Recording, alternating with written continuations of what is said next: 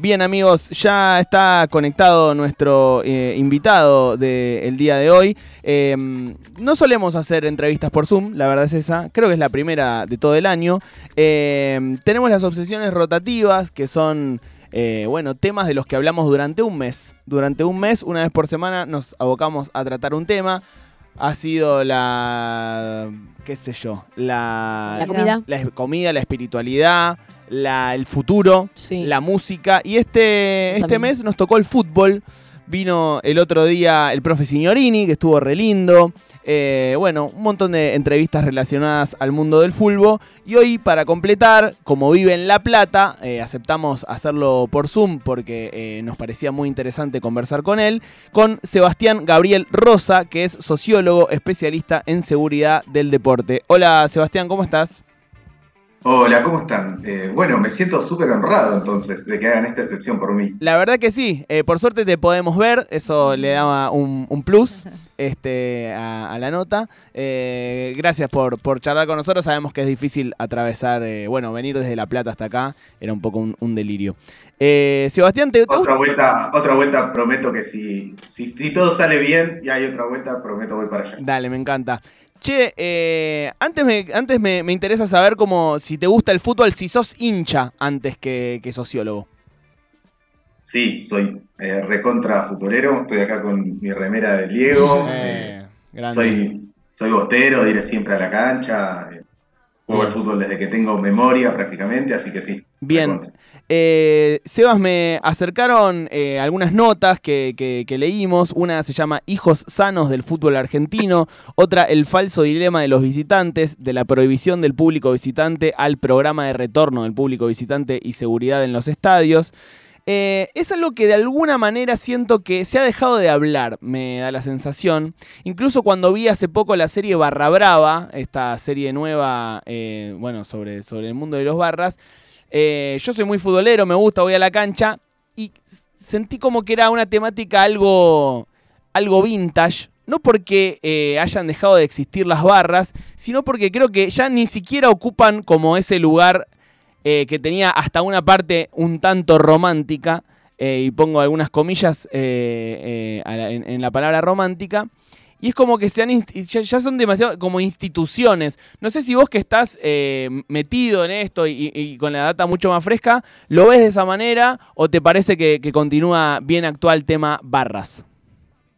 Eh, barras, sí. Eh, prohibición del público visitante, no. Y creo que eso es lo más triste, ¿no? Que Mm. de alguna manera parece que soltamos eso, esa posibilidad de pensar en un fútbol con dos hinchadas. Sí. Eh, lo soltamos además eh, no para conseguir algo, sino para conseguir un fracaso absoluto, porque, porque no hemos solucionado los problemas de violencias en el fútbol, eh, ni los problemas que tienen que ver con la violencia de los barra bravas, ni los otros problemas de violencia que, que no tienen que ver necesariamente con las barras. Eh, ninguno de los dos está solucionado y tenemos canchas con un solo público. Sí, Eh. y eh, incluso creo que los últimos años de hinchas, que, que había hinchas visitantes, el, el que iba a la cancha sabía que había eh, mucho más chances de que el bardo se armara en tu propia popular, capaz con un duelo de, internas eh, en tu propia barra, que con un enfrentamiento con, con otra hinchada, ¿no? Hace muchos años, ¿no? Que, que ya no es tan común el eh, Chicago corriendo a tal equipo, digo, ya es algo que, que pasó un poco de moda, ¿no? Sí, un poco, porque sigue sucediendo de alguna manera, eh, pero sí, es verdad. Eh, digamos, bajó la cantidad de enfrentamientos entre hinchadas, eso es verdad, pero no bajó la cantidad de, eh, de hechos de violencia. Claro. Entonces, lo que tenemos que pensar es que las violencias van mutando Bien. y que a, a mí lo que me parece interesante pensar es, las violencias en el fútbol, me parece siempre, me gusta empezar por una distinción. Violencias en el fútbol no es necesariamente, digamos, si hablamos de violencias, necesariamente estamos hablando en parte de barras bravas, pero no solamente de barras bravas. Tal cual. Hay un montón de violencias que no tienen que ver con las barras, que muchas veces son las que son menos visibles eh, o están más legitimadas. Y por otro lado, eh, hablar de, violen- de barras bravas es hablar necesariamente de violencias, porque su- la, la constitución de una barra tiene que ver en parte con la práctica de la violencia, pero no solamente hablar de violencia, o sea, las barras no solamente se pelean. Tal cual. Necesariamente se pelean, pero no solo se pelean. Sí. Eh, Sí, no, sí, perdón, sí. y en esto que planteabas vos, eh, creo que ahí está la cuestión de la transformación. Cuando la pelea es una práctica necesaria para sostener, por ejemplo, la grupalidad, y no hay hinchada visitante, vamos a encontrar una persona con la que pelearnos. Tal cual. O sea, sea la policía, sea otro, otra eh, facción de la barra, pero la pelea tiene que estar. Si no desarmamos la lógica eh, que hace que la pelea tenga que estar como parte de la constitución del grupo, la pelea va a seguir estando. Es muy interesante, eh, decís en una de las notas, los hinchas no son inadaptados ni faltos de civilización, son personas socializadas en una cultura que celebra las prácticas violentas en el fútbol. Me parece muy interesante eso porque eh, hemos escuchado todos los futboleros eh, cientos de veces a Alejandro Fabri, por ejemplo, decir los inadaptados de siempre, ¿no? Cuando había algún quilombo en una cancha. Pero la verdad es que todo el sistema está eh, constituido de un modo tal, primero que las barras son las grandes vedettes de las canchas. Porque después cuando se arma quilombo, todos decimos qué barbaridad, pero cuando eh, mete Sí. un gol boca, la cámara lo primero que hace es enfocar a la 12, cuando vas a la cancha y te querés sacar una foto en la popular, te sacás una foto con la barra de fondo. Eh, digo, todo eso es como, primero que pone a la barra en, en un lugar de, de gran vedette. Pero luego, esto que decís vos, ¿no? Es una cultura eh, llena de pequeñas violencias que se van alimentando una, una a la otra. El, el inadaptado es más un tipo que no hace nada, me parece, ¿no? En la cancha. Mirá, eh, para mí diste un punto espectacular. Eh, voy a, te, te digo tres maneras en las que se presenta en general a los barras en los medios. Me gusta. ¿sí? Eh, se lo presenta muchas veces como los violentos. Sí. Entonces, ese, ese grupo de personas son intrínsecamente violentos. ¿sí? La, violenta es pa- la violencia es parte de sí, no sé, nacieron así, Sí. van a, siempre van a hacer cosas violentas y no van a hacer otras cosas que no sean violentas. Y los únicos violentos son ellos, Claro. son los violentos. Exacto. ¿sí? Esa, eso es una etiqueta que los separa. Es un er- primer error o problema a la, for- a la hora de leer esto- eh, estas cuestiones, porque si no, no puedes transformarlo. Si ellos son los violentos, lo único que te queda es prohibir a ese grupo de gente que entre y no hay otra cosa para hacer. La segunda forma es presentarlos como una enfermedad, como una especie, el cáncer del fútbol, ¿no? Sí, sí, Eh, sí, sí. Sí, e- es constante esa, esa lógica súper biologicista que presenta las barras como una enfermedad. De, de- lo mismo, es algo externo, es algo no humano, incontrolable, que lo que hay que hacer entonces es extirparlo eh, como un tumor. Y la otra tiene que ver con lo de los inadaptados o monstruos, bestias. ¿Y cuál es el problema con esa lógica? Si la otra, si un barra, por ejemplo, es una persona irracional que actúa en base a instintos, es un monstruo, un bestia, un, un inadaptado, lo que nos queda no es, digamos, no se puede hacer nada con eso. Ahora, si entendemos que el barra es una persona que se se socializó, digamos, de una manera en la que entiende que hay ciertas prácticas que en el contexto de la cancha son legítimas y que incluyen cagarse a palo, eh, apuñalar a alguien o pegarle un tiro, por ejemplo, eh, entonces lo que podemos hacer es transformarlo. Y acá está la, y hay una apuesta política detrás. ¿Qué vamos a hacer? ¿Solamente eh, renunciar a cualquier posibilidad de transformación o plantarnos desde la posibilidad de transformación de esas lógicas? Eh, bueno, yo intento, creo que, eh, y porque, y, y no es solo una creencia, sino hay mucho trabajo eh, de las ciencias sociales detrás de esto, que las personas que van a la cancha, muchas veces, que vamos a la cancha, muchas veces aceptamos normas en la cancha como lógicas que son legítimas en ese ambiente. Desde la más chiquita, cuando yo era chiquito, mi viejo no me dejaba decir malas palabras. ¿sí? Yo tenía 4 o 5 años y, y en la cancha se podía putear. Entonces yo llegaba a la cancha del club que voy acá, eh, digamos, de toda la vida, y yo me iba hasta la cancha, gritaba, eh, sí, Castrilli, hijo de puta, me volví a mi casa, eh, digamos, volví hasta la puerta del club y ahí no podía putear. Mm. Eh, pero hay que entender además esto, digo, la violencia tiene contextos, relaciones, en las cuales es, es vista como algo posible o legítimo. Y Sí. el fútbol habilita un montón de prácticas violentas. Sebastián, ¿qué tiene de particular el fútbol argentino, no? Porque, eh, viste, hay ciertos mitos. Por ejemplo, un mito que nunca eh, escuché nadie que lo diga como un dato certero ni nada, pero está el mito de que eh, en el fútbol argentino trajeron al tipo que solucionó problemas hooligans. Eh, y que eh, el tipo cuando eh, vio como en el panorama dijo esto no tiene arreglo porque están todos entongados, no sé qué. Pero eso siempre fue un mito. Yo la verdad es que es algo que le he escuchado decir quizás a mi tío. O sea, no, no, no es algo que, que tenga un, una, un, un, un, no sé, como que lo haya escuchado de un periodista o, o, o, algo así. Este, ¿Qué tiene de particular el fútbol argentino y la situación de las hinchadas del fútbol argentino con respecto a la región y también con, con respecto al resto del mundo? Bueno, eh, vamos por dos partes. Eh, es cierto que vino gente especializada en eh, violencias en otros países del mundo, pero intercambiamos constantemente, mm. digamos, los, los, que trabajamos en la academia, por ejemplo, y trabajamos este tipo de temas, intercambiamos constantemente con gente de otros países, claro. igual que en todos los campos, sí. o sea, no, no vivimos eh, aislados. Em, no vinieron los del famoso, por ejemplo, informe Taylor. Eh, que es el famoso informe encargado, especialista de ciencias sociales, que sirvió como base de ciertas políticas en Inglaterra. Pero sí vino gente que trabajó en eso y, y trabajó en Países Bajos, por ejemplo, y es cierto que vieron que había una eh, conexión entre poderes políticos y económicos con eh, Barras Bravas, por ejemplo, que ellos eh, en sus países no, no tenían. Eh, pero de ahí a que se fueron espantados diciendo esto no tiene arreglo, ya parece una exageración. Eh, y, y, bueno, lo particular creo que tiene que ver con eso, con la forma cultural de relacionarnos con el, con el deporte eh, y con, con, esta historia de cómo fuimos haciendo que ciertas prácticas dentro del fútbol argentino sean vistas como, eh, incluso como, no solo como prácticas posibles, sino como prácticas buenas. Lo que decías un poco vos eh, de cómo dentro de la cancha festejamos, por ejemplo, eh, un montón de cuestiones que, tiene, digo, que, tienen que ver con las barras, que tienen que ver con eh, violencias.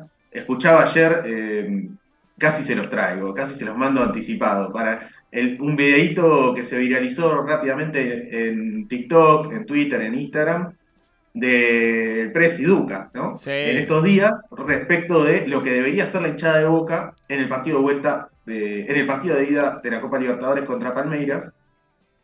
Yo entiendo que es un personaje que tiene parte de chiste detrás.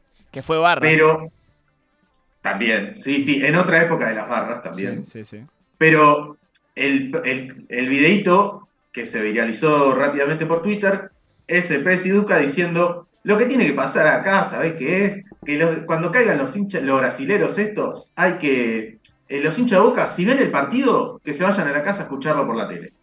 El que va a la cancha no puede escuchar el partido, tiene que estar ahí para escupirlo, para putearlo, tiene que ir a apretar al técnico porque esto no es Lanú, tiene que, si, tiene que usar lo que sea, tiene que dar la ayudina a los jugadores, tiene que, eh, bueno, y así, así, apretar al árbitro, etcétera, etcétera, ¿no? Y termina rematando con, el que va a la cancha a ver el partido eh, está mal, a la cancha vas a estar loco, sí. ¿no? Hay una especie de idea de esto de eh, la cancha, vas a estar loco y ahí hay un montón de prácticas que están bien, o sea, esto, los, los, en muchos clubes cuando empieza mal son los primeros, los, eh, el conjunto de la hinchada empieza a reclamar que por qué la barra no va a apretar a los jugadores, después sí. cuando la barra aprieta a los jugadores como en Vélez, eh, surgen voces a favor y en contra, ¿sí? o surge la indignación, pero desde eso hasta revolear un, eh, revolear un un encendedor desde la platea, desde cualquier lugar, ¿no? Eh, eh, hay un montón de prácticas que dentro del fútbol están bien vistas, son las prácticas como normales. Eh, quienes nacimos en los 90 y nos empezó a gustar el fútbol, bueno, fines de los 90, principios de los 2000, eh, crecimos, me parece, con un relato más romántico de las barra bravas, que es como el relato, eh, la piedra fundacional de las barras, ¿no? Que es como que la barra te cuida, la barra es la que hace que no se robe en la popular, la barra es la que cuando va de visitante hace que el, otro equipo no, no, te, no, te chore la camiseta.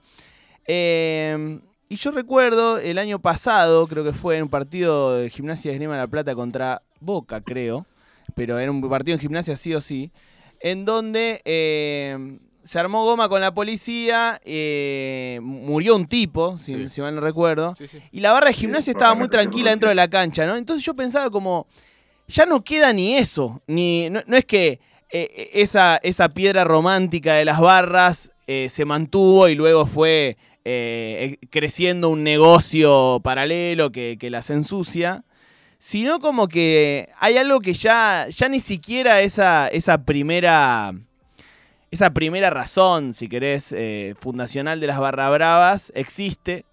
Y ya es, como que su, permanencia se sostiene solo de ser un, como un lugar de poder, ¿no? Un lugar bancado por el poder y un lugar al que muchos quieren llegar para tener poder, de alguna forma, ¿no? Sí, yo creo que un poco sí sobrevive un poco ese espíritu.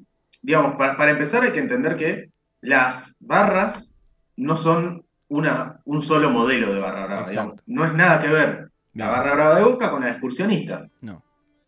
Para, digo, la barra es un grupo que se caracteriza por pelearse, por defender el aguante de una forma violenta, ¿no? Y que, eh, eh, digamos, esa, es la centralidad de, lo que podemos entender por una barra brava. Eh, y que además hace de ese aguante un capital que lo logra intercambiar por algunos beneficios. La barra de Boca accede a beneficios que la barra de excursionistas no, por ejemplo, económicos. Eh, la de excursión no, no, puede manejar las cajas que puede manejar la barra de Boca de River, ¿sí? de los clubes más grandes. La cantidad de gente que va a participar de una barra tampoco es la misma en un caso y en otro. Eh, y dentro de una barra tampoco es exactamente lo mismo todo el mundo, digamos. Hay gente que realmente incluso debe vivir, o sea, vive de hecho de ser barra brava, y hay un montón de gente que participa de maneras diversas y alternadas de una barra. Musical a veces. ¿Cómo? Musical a veces, este, el, que toca la trompeta. Sí. sí, tal cual. Claro, hay gente que va contratada porque va a tocar trompetas a tal o cual cancha, pero también hay un montón de, sobre todo de pibes, porque las barras son un espacio prácticamente eminentemente masculino, eh, que participan por un montón de motivos, eh, por, los motivos por los que se participa de un montón de grupos. Eh, porque te integra, porque te da un lugar de reconocimiento, porque te consiguen entradas para... Por ahí no, no ganás guita con una barra a veces, pero puedes entrar gratis. O puedes entrar a una cancha de la cual no sos socio, o cuando había visitantes, de visitante.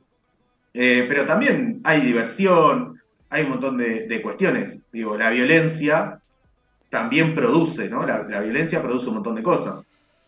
Produce grupalidades, porque si nosotros, eh, yo estoy con ustedes cuatro, nos cagamos a palos con otro grupo, seguramente salimos más unificados de ese enfrentamiento respecto a otro. Mm. Eh, la, violencia comunica, eh, porque expresa para terceros otras cosas, ¿sí? pelearse con, para una barra, pelearse con la policía y ganar también es sumar puntos de reconocimiento en el mundo de las barras. Eh, y la violencia también entretiene, atrapa. Digo, vemos películas de violencia y eh, es un mundo que para mucha gente puede ser entretenido también. Entonces, formar parte de una barra tiene que ver con un montón de cosas. Es cierto que coincido con vos en que en los últimos años se viró de una mirada estrictamente romántica de la barra como el fanático más fanático hmm. a una mirada mucho más mercantil de, bueno, las barras son puramente mercantiles que hacen de su aguante, o sea, incluso oponiéndolas al supuesto hincha verdadero. Eh, digo supuesto porque hay múltiples maneras de ser hincha. Eh, sí, sí, de hecho se habla del hincha genuino, ¿no? El hincha es, una figura en el, como en el lenguaje del fútbol, el hincha genuino. Eh, pienso. Es una figura, perdón, que es una figura idealizada. totalmente idealizada, que está presentada como no violenta, eh, que realmente, por ejemplo, deja todo su tiempo y, amor por el club, eh, hace todo, lo sigue a todos lados, hace todo, cumple con todos los requisitos de lo que es un buen hincha, pero muchas veces, incluso lo que termina pasando es que un hincha, a ver, pueden tener seguramente conocidos, conocidas, que participen en agrupaciones, en filiales. No sé, yo acá en La Plata tengo un montón de amigos. Eh, yo soy socio de Boca y voy siempre a la cancha. y tengo amigos y amigas de ahí, pero también tengo muchos amigos y amigas acá, estudiantes de gimnasia, que participan en agrupaciones y demás. Van a la cancha, pintan el estadio, tienen lugares donde quizás pueden hasta entrar eh, con a ciertos lugares que otros no, digamos, pero no, es que, no por ser barras. Ahora, donde ese hincha se pelea, pasa a ser visto como barra, digamos, lo que define a un barra muchas veces desde el ojo externo a la hora de presentar una noticia es si se peleó o no. Entonces, si se peleó es barra. Mm. ¿Y quiénes son los barras los que se pelean? Hay casi una cuestión tautológica, ¿no? Que explica todo ahí en sí mismo, se cierra ahí. Dale, eh, eh, hablabas un poco de algunos casos eh, o de gente que fue a, solucionar casos en otros países, vino a Argentina y vio que el entramado era muy distinto. ¿En la región hay situaciones más similares a esta, como a esta relación que hay en, en Argentina entre el fútbol, la política, la economía? Sí y no tanto. Digamos, el caso, quizá Uruguay un poquito, digamos, en, menor escala, es lo más similar. Eh, para empezar, eh, Argentina es bastante particular por su forma de organización de los clubes, ¿no? Como asociaciones civiles sin fines de lucro. Entonces, respecto a otros, otros lugares, Chile, que tiene algunas características similares, pero otras muy distintas, pues sus clubes son sociedades anónimas. Eh, entonces ya la participación del conjunto de los hinchas es diferente en relación al club que la que tenemos nosotros.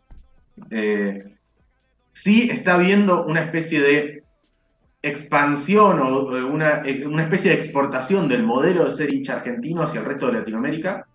Eh, se ve con la barra del Inter de Miami, ¿no? Sí, pero se ve también mucho en las barras centroamericanas, en algunas barras mexicanas, en barras en Colombia, en Chile, que empiezan a adoptar los cantos y ciertos modismos de las barras argentinas.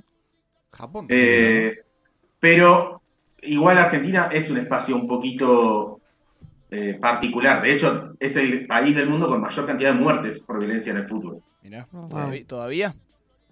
Sí, sí, sí. Mirá. Eh, y Son más de 300. salvemos al fútbol, una que recomiendo.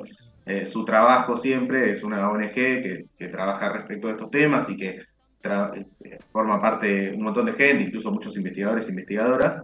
Eh, hace un seguimiento constante y tiene la lista completa de, todas estas personas. Em, apuntando a, ese problema ¿no? de las muertes en el fútbol, la violencia en el fútbol, me da la sensación de que todos los dirigentes que, al menos hicieron campaña con tratar de terminar eso en sus clubes. Pienso en Javier Cantero, pienso, no sé, en, varias experiencias de, diferentes dirigentes. Eh, fracasaron, ¿no? Como que no sé si hay nadie que pueda mostrar la chapa de haber resuelto eso en su club. Eh, entiendo que tu, modo de, verlo y, de, descentralizar la violencia de puntualmente la barra eh, eh, marcaría como otro camino, ¿no? Del que se suele hacer, que es tipo atacar al líder de la barra, recuerdo como eh, Bebote Álvarez versus Javier Cantero. También una, alguna vez escuché una, charla de Gustavo Gravia que decía como, bueno, la solución es que los hinchas no vayan más a la cancha, que queden solo 50 barras contra otros 50 barras, que era, era rara esa, explicación. Eh, ¿cómo, qué, ves vos o qué primeros pasos ves vos? Eh, a la hora de intentar solucionar eh, la violencia en los estadios de fútbol. Eh, sí, coincido muchísimo en esta mirada del fracaso. Y, más si la, cuando la intención es esto, removamos al líder de una barra, bueno, sube otro líder, no pasa nada. Es lo que pasa.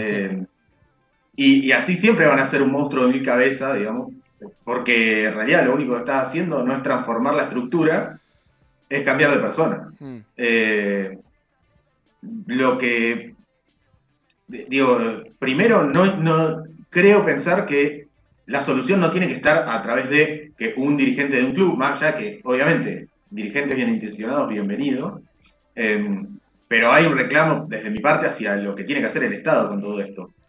Y el Estado para mí es quien más fracasó en este tema, porque la primera ley eh, que sanciona el tema de la violencia en el fútbol es la 23.184, que es de, conocida en su momento como la ley de la Rúa, porque la propuso en ese momento senador de la Rúa en el año 85. Eh, desde esa ley hasta acá, todas las transformaciones que tuvo la legislación no son más que como agregarle cositas, pero la base de la forma en la que el Estado argentino piensa el problema de la violencia es eminentemente represivo.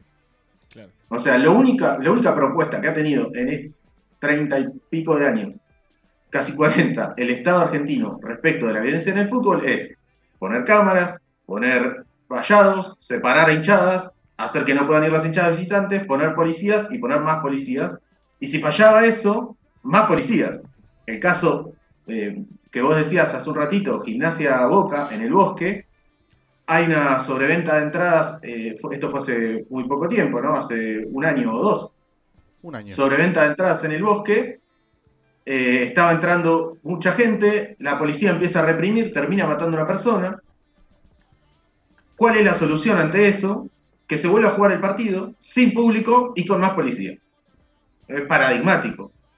digamos, la solución siempre termina yendo por el mismo lugar. Desde, mi lugar, y, hemos hecho un documento en algún momento con muchísimos eh, investigadores e investigadoras que venimos trabajando estos temas, algunos hace mucho más tiempo que yo, eh, es pensar una propuesta integral que obviamente tiene que tener una parte pensada desde lo penal, que es persona que comete un delito vinculado a la violencia en el fútbol, tiene que ser sancionada por eso, pero que no se puede terminar ahí. Si no rompemos las estructuras y las lógicas culturales que hacen que sea bienvenido cagarse a trompadas en una cancha, nos vamos a seguir cagando a trompadas. Eh, estamos y, hablando... digo cagarme a trompadas como algo, y, es algo menor porque no termina una muerte, perdón. Pero a tiros. Eh, estamos hablando con Sebastián Gabriel Rosa, sociólogo, eh, especialista en seguridad en el fútbol. Eh, ha escrito buenas notas. Hijos sanos del fútbol argentino es una en Cosecha Roja, si, si mal no recuerdo. Y el falso dilema de los visitantes, de la prohibición del público visitante al programa de retorno del público visitante y la seguridad en los estadios. Seba, la última, ¿te imaginas? Volviendo a, los visitantes o lo ves como algo totalmente imposible? Eh, mira, en este momento estoy, con respecto a este tema, estoy muy pesimista. Mm. estoy muy pesimista.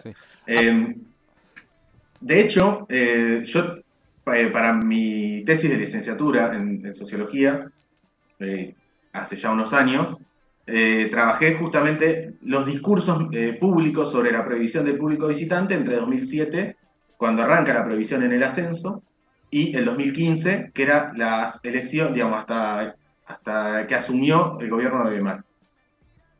En esas elecciones, lo más llamativo en las del 2015 es que en el debate presidencial se discutió el tema de la violencia en el fútbol. Fue un tema de agenda eh, mediática general, que fue una pregunta del debate y sobre el cual se expresaron los tres principales eh, candidatos del momento, incluso no solo ahí, sino en el programa de Tinelli. ¿sí? Cuando fueron al programa hablaron particularmente de esos temas. Eh, hoy no es un tema que esté directamente, ya no está ni en agenda. Eh, ojo, sus propuestas, los tres amagaron en, su momento a decir, bueno, que vuelvan los visitantes, capaz que sí, capaz que no, pero, eh, pero no, hoy directamente no es un, un tema de agenda, no hay ningún reclamo, no hay ninguna organización de hinchas, ni demás que esté pensando en la vuelta del público visitante. Así que me parece que en ese, en ese sentido no estamos caminando para ningún lugar.